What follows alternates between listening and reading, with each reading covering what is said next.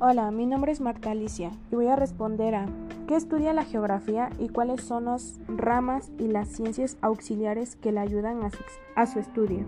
Bueno, la geografía es la ciencia que estudia las interrelaciones entre las sociedades y el espacio en el que viven.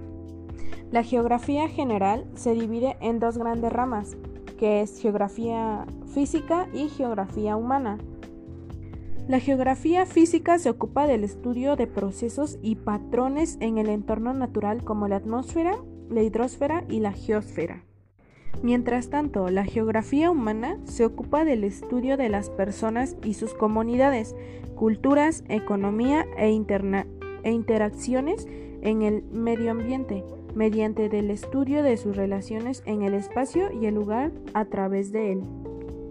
Ejemplos de geografía física serían las previsiones meteorológicas de corto y mediano plazo, la comprensión de los cambios geográficos del planeta a partir de la evidencia geológica.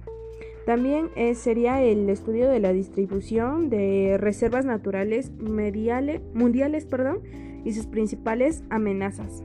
Los ejemplos de geografía humana pues serían que son estudios sobre la constitución política de las regiones del planeta. Este, tanto así en los factores económicos, culturales y sociales. Evaluaciones económicas de un territorio para la identificación de recursos naturales explotables.